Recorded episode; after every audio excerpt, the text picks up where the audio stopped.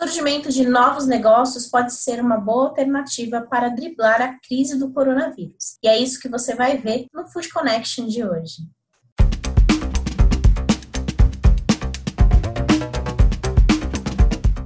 mais um Food Connection no ar em plena sexta-feira. Eu sou Ana Domingues, estou aqui todos os dias trazendo mais informações para você da cadeia de alimentos e bebidas. Antes da gente começar, já sabe, curte o nosso canal, ativa as notificações para você não ficar de fora de nenhum episódio.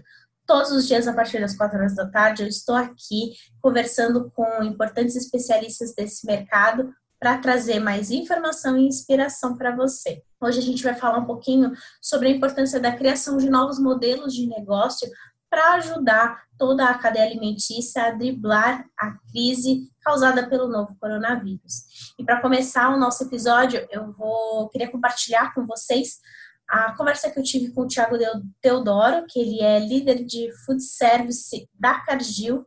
Eles tiveram um Sancaton nessas últimas semanas para fomentar a criação de novos modelos, né? E ele falou um pouquinho como que foi essa experiência. Vamos ouvir.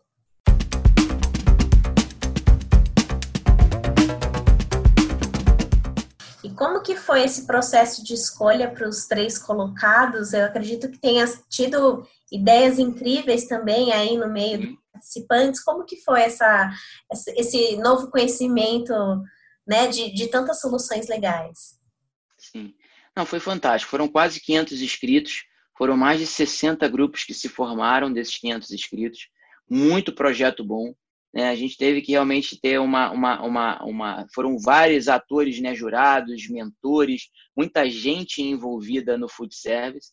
É, do food service total, então isso que foi bom, nós conseguimos colaborar, é, é, é, um ambiente, gerar um ambiente de colaboração extremamente forte entre não existiu concorrente, e nem competidores, mas existiu uma competição. Nós colaboramos em função de uma missão única que era melhorar. Então a gente teve bastante trabalho.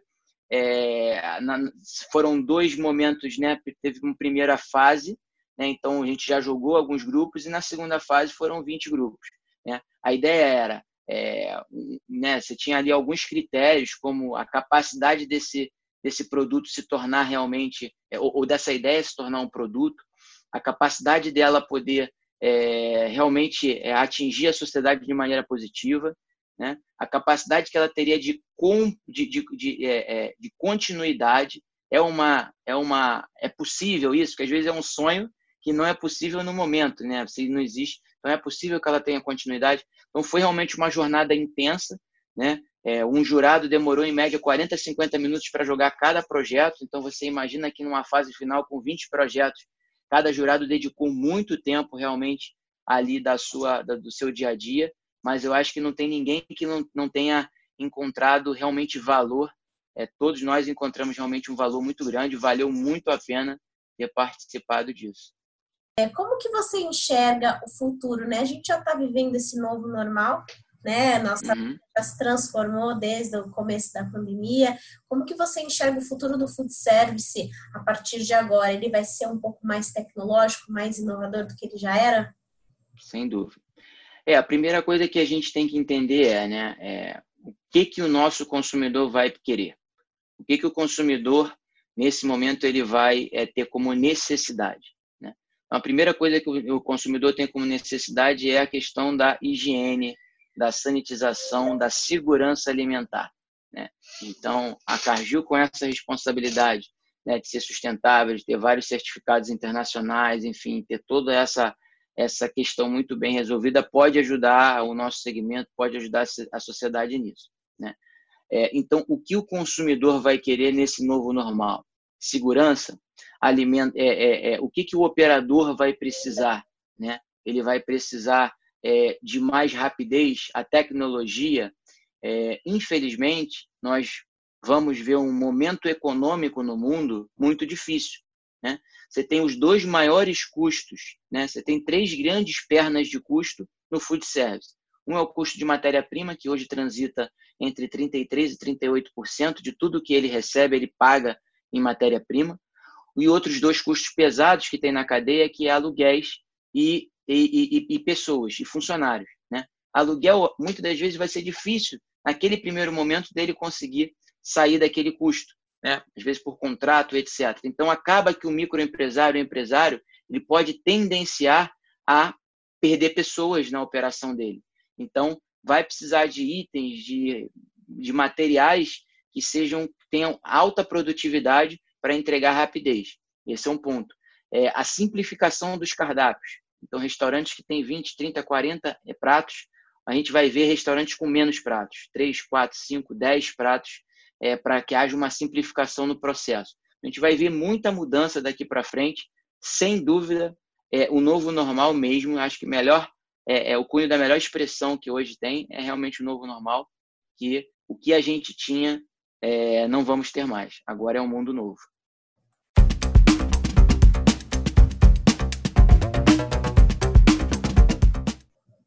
Bem legal, né? Bom, para você não ficar de fora e saber quais foram esses novos modelos de negócio que surgiram com esse desafio criado pela Cadil, eu conversei com os três primeiros colocados. E para começar aqui para te mostrar como que funciona, quais são essas ideias interessantes, eu vou trazer aqui a conversa que eu tive com o Rafael Montanhês, que é da Orti, que é o projeto que ficou em terceiro lugar. É um projeto bem interessante que conecta o produtor rural com a cadeia de food service e até com o consumidor. Vamos conferir.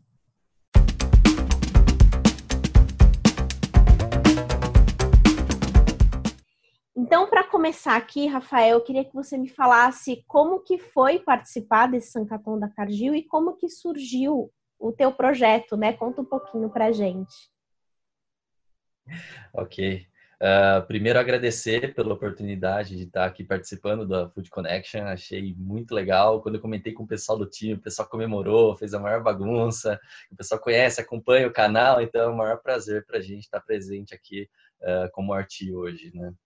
E a, a ideia da Arti, ela surgiu de última hora. Foi um negócio muito maluco. A gente tinha um projeto inicial ali mais voltado para delivery, né? Um delivery padrão, reinventando um pouco da experiência no delivery e, e, nos últimos momentos, ali faltando umas seis horinhas para a primeira entrega, uh, a gente chegou à, à, conclusão, através de mentorias, através de alguns estudos que a gente fez, que a gente estava querendo reinventar a roda, que não era um projeto que trazia uma atratividade muito grande. Podia até ser legal, podia até ajudar algumas pessoas, mas era muito nichado. Então a gente pivotou de última hora e, e aí a gente começou a fazer alguns estudos e eu é, alguns dias antes eu tive uma conversa com uma pessoa que é produtora rural e ele me comentou de um caso de um produtor aqui da, da, da minha região que eu moro, em uma zona rural, né? Que esse produtor, ele estava muito velhinho, ele é, já estava com problema de saúde e nenhum dos filhos dele ia assumir o negócio. Era daquela época ainda que o, o, o, a pessoa que morava na fazenda, né? Ele tinha um filho, o filho estudava e ia embora da fazenda. E aí a, a fazenda dele, que é linda, tem uma plantação maravilhosa, ia ficar abandonada. E outro detalhe curioso é que muitas das, dos produtores da região estavam perdendo produção, por não estar tá conseguindo vender nessa questão da pandemia. Então você tinha é, duas pontas é, que dependem uma da outra, que são os restaurantes e os produtores, sofrendo muito na pandemia, é, com dificuldade de comprar, Uh, os distribuidores que, que, atendiam uma certa gama de restaurantes, é, e, e, e, nesse cenário, nesse contexto, tudo é muito amarrado, né? Então, o produtor é amarrado no distribuidor, o distribuidor é amarrado no cliente, todo mundo é muito amarrado. Quando alguns restaurantes começaram a ter problemas com essa questão de lockdown e tudo mais, é, muitos distribuidores ficaram perdidos, e com isso muitos produtores ficaram perdidos também. E aí que bateu o desespero nesse pessoal, eles começaram a migrar meio que a força para a tecnologia, que é algo completamente novo. Para os restaurantes já vem há, um pouco, há algum tempo se, se implementando, aí desde os anos 2000, que eles vêm se informatizando, mas para os produtores rurais era tudo muito novo ainda, né? Então eles começaram a pegar no WhatsApp para vender para consumidor final, para naquele desespero, e, e, isso sem nenhum suporte à venda, sem nada, tudo desorganizado, tudo ainda meio amador, né? Então a gente pensou, por que, que a gente não liga essas duas pontas, né? Por que, que a gente não conecta direto o, o, restaurante no produtor? E aí a gente encontrou alguns desafios aí ao longo do caminho, conforme a gente foi conversando com as pessoas, principalmente aí nessa questão da logística. A gente teve uma, uma mão amiga muito grande de um dos maiores nomes uh, hoje da, da logística no Brasil, que é o Paulo Roberto Bertaglia, e ele, ele eh, não participou do evento, mas uh, ele, ele eh, topou mentorar, ele topou conversar com a gente, e, e, as ideias dele no campo de logística trouxeram uma visão completamente nova, e a gente ligou uma terceira ponta, que são os motoristas. E aí a gente transformou, então, a nossa ideia, que seria ligar o restaurante ao produtor, em uma plataforma de compras coletivas, em que o restaurante compra direto do produtor e o produtor pode utilizar de um meio logístico quase que uma uberização do serviço de entrega do hortifruti para o restaurante. Então você tem motoristas que podem se cadastrar na plataforma, trabalhar ali na entrega. São motoristas que têm veículos que provavelmente não conseguiriam atender outros modelos de entrega, por exemplo, um Uber, um Rap, né? Porque pô, o cara tem uma caminhonete, tem um pequeno caminhão, às vezes até um caminhãozinho baú e ele está aí desesperado, tentando, sei lá, pegar mudança, alguma coisa assim, ele poderia entregar hortifruti. E a gente conseguiu colocar margens muito bacana para todo mundo prosperar. Então aí a gente entra até num contexto social que a gente consegue fazer com que é, três, é, três nichos aí de mercado que já sofrem há muito tempo, que são tanto os restaurantes, quanto os produtores, quanto os motoristas, para que os três prosperem muito mais é, e a única coisa que a gente faz para que isso aconteça é reduzir o número de intermediários entre o, o, o, produtor e o restaurante, que hoje fica em média de 5 a 7 intermediários.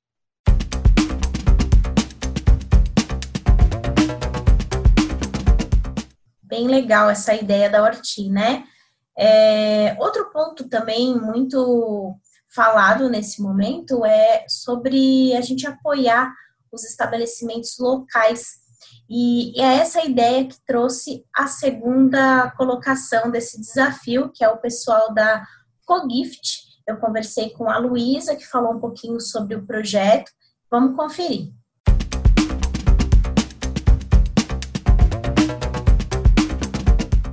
Eu queria que você falasse um pouquinho como que foi a criação desse projeto. Uhum. Beleza. É, a gente já tinha participado né, do Startup Weekend de Covid-19, que foi uma iniciativa né, voltada para soluções para enfrentar esse momento de pandemia. Né?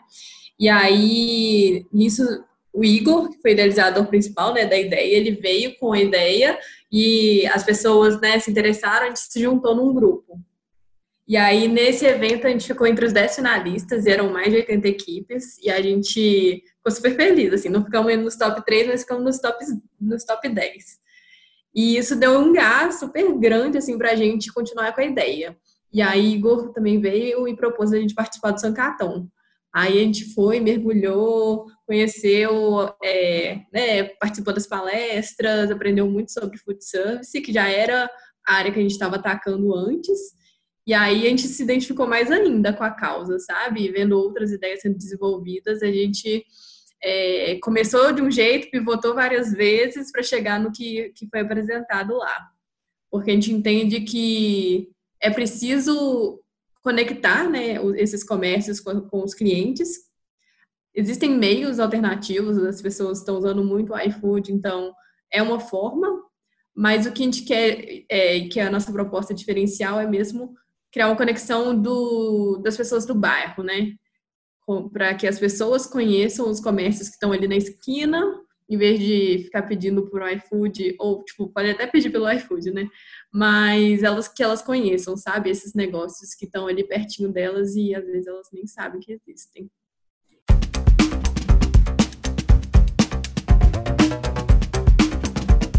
também conversei com o Júlio da Food Trends, que foi o primeiro colocado do desafio, que trouxe uma proposta voltada para informação, né, fornecimento de dados para essa cadeia alimentícia. Confira a entrevista.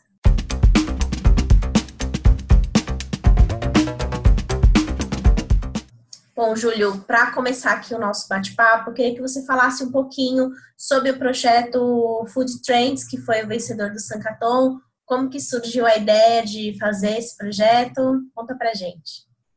Bom, então, a gente, começando, a gente já tinha uma startup que atua no ramo de serviço de alimentação, é, chamada Smart Menu, e a gente queria entrar no projeto é, dando uma nichada bastante grande para testar outras coisas e ter uma conexão grande com os próprios mentores que estão participando ali, né?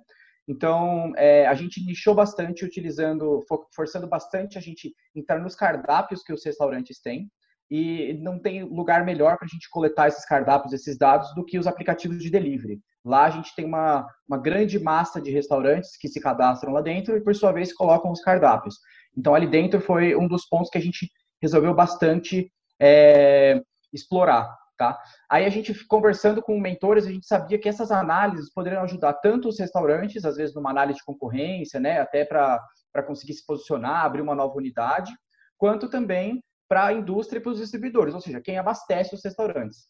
Então, conversando na nossa primeira mentoria, a gente já conseguiu é, validar e direcionar bastante o nosso projeto para essa parte da indústria e dos distribuidores, porque a gente ouviu um pouco que os restaurantes têm um pouco mais de, como eu posso dizer, eles, eles não têm tanta afinidade com a tecnologia e nem tanta necessidade como a indústria e os distribuidores têm. Então a gente percebeu que atacar eles, é, é, esse nicho de distribuidor e da indústria antes, faria mais sentido. Mas isso não invalida, né? Inclusive a gente ajudar as próprias redes que também é, já também tem um pouco mais dessa sede de informação. Então foi assim mais ou menos que surgiu lá dentro. É, a gente começou a, a coletar os dados da principal plataforma de delivery hoje no Brasil. E aí dentro desses dados a gente consegue é, fazer planilhas é, com muitas, muitos detalhes, dashboards, né, visualizações com muitos detalhes para a gente entender a própria região e como é que é, os restaurantes estão se distribuindo ali dentro e como que está sendo é, o, a demanda de insumos que eles estão consumindo através dessa análise de cardápio. A gente, a gente desenvolveu uma inteligência artificial que classifica esses, esses pratos dos restaurantes e classifica eles em grandes grupos. Então, por exemplo, um prato que tem carne vai ser classificado com carnes e derivados, um prato que tem frango vai estar nesse grupo também, e aí se tiver arroz também vai estar classificado como cereais. Enfim, a gente foi classificando esses, esses pratos é, e aí, a partir disso, a gente consegue agora traçar uma demanda, é, olhando o histórico, né, olhando é, ao redor do tempo, a gente consegue ter tendências culinárias. Então, isso também é uma coisa muito legal que a gente consegue é, desenvolver agora com, com a Food Trends e com a Smart Menu. E o que é muito legal, né, que é a importância dessa, dessa questão de trabalhar bem os dados, né? A gente tem um desafio muito grande, acho que não só o mercado de alimentos e bebidas, mas diversos outros mercados de coletar um número enorme de informações e depois não saber o que fazer com esse monte de dados. E então eu queria saber de vocês quais são aí os próximos desafios, né, para o futuro do Food Trends. Então, eu acho que agora o, o, principal desafio é a gente conseguir uma parceria, né? Eu acho que é, é justamente o que a gente está buscando agora. Acho que eu não considero nem muito um desafio, mas mais um objetivo até, né? Porque é o que a gente está procurando mesmo de verdade.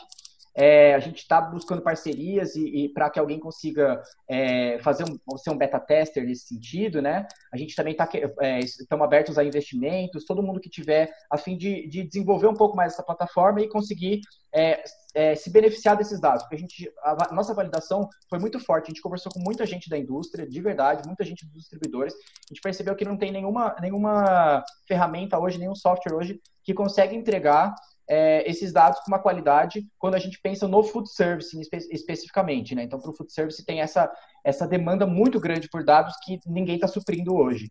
Então, o nosso principal objetivo agora está sendo fazer essas parcerias. Então, você que está assistindo aí, se tiver é, uma indústria, se for algum distribuidor, enfim, se for até alguma rede e quiser tiver, estiver querendo saber mais dados sobre como os, os restaurantes estão se comportando, qual é a quantidade de, deles, enfim, em qualquer região do Brasil, a gente está conseguindo acessar esses dados.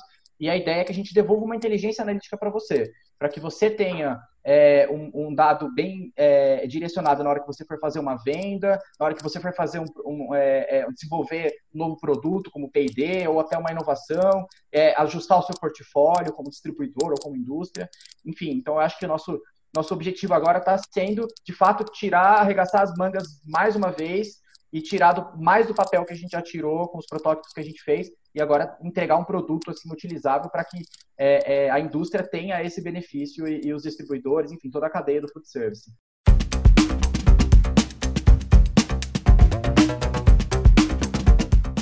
ideias bem interessantes que saíram desse desafio, né?